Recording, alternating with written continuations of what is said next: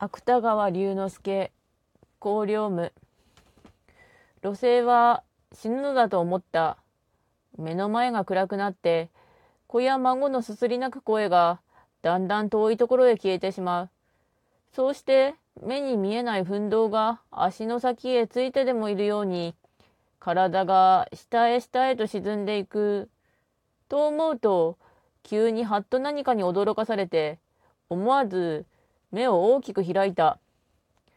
すると枕元には依然として同志の老王が座っている。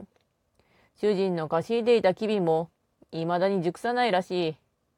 路星は政治の枕から頭を上げると目をこすりながら大きなあくびをした。簡単の秋の午後は落ち葉した木々の梢を照らす日の光があっても薄ら寒い。目が覚めましたね。老はひげをかみながら、エミを殺すような顔をしていった。ええ。夢を見ましたろう。見ました。どんな夢を見ました？何でも大変長い夢です。はじめは聖火の妻子の娘と一緒になりました。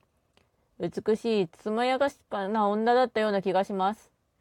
そうしてあくる年、心身の試験に及第して、異難の意になりました。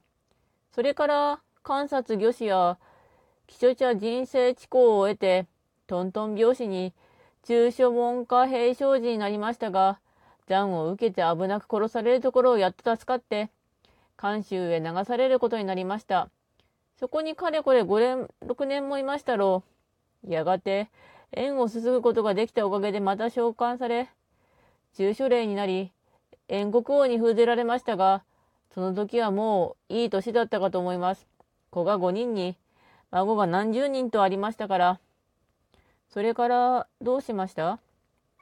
死にました。確か80を越していたように覚えていますが、老王は得意らしく髭を撫でた。では、長熟の道も、急達の運も、一通りは味わってきたわけですね。それは結構なことでした。生きるということは、あなたの見た夢といくらでも変わっているものではありません。これであなたの人生の執着も目が覚めたでしょう。特捜の断りも姿勢の情も知ってみればつまらないものなのです。そうではありませんか？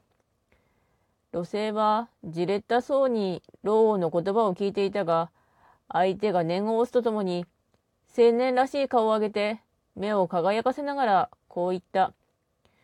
夢だからなお行きたいのです。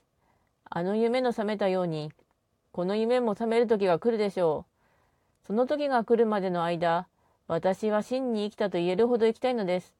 あなたはそう思いませんか？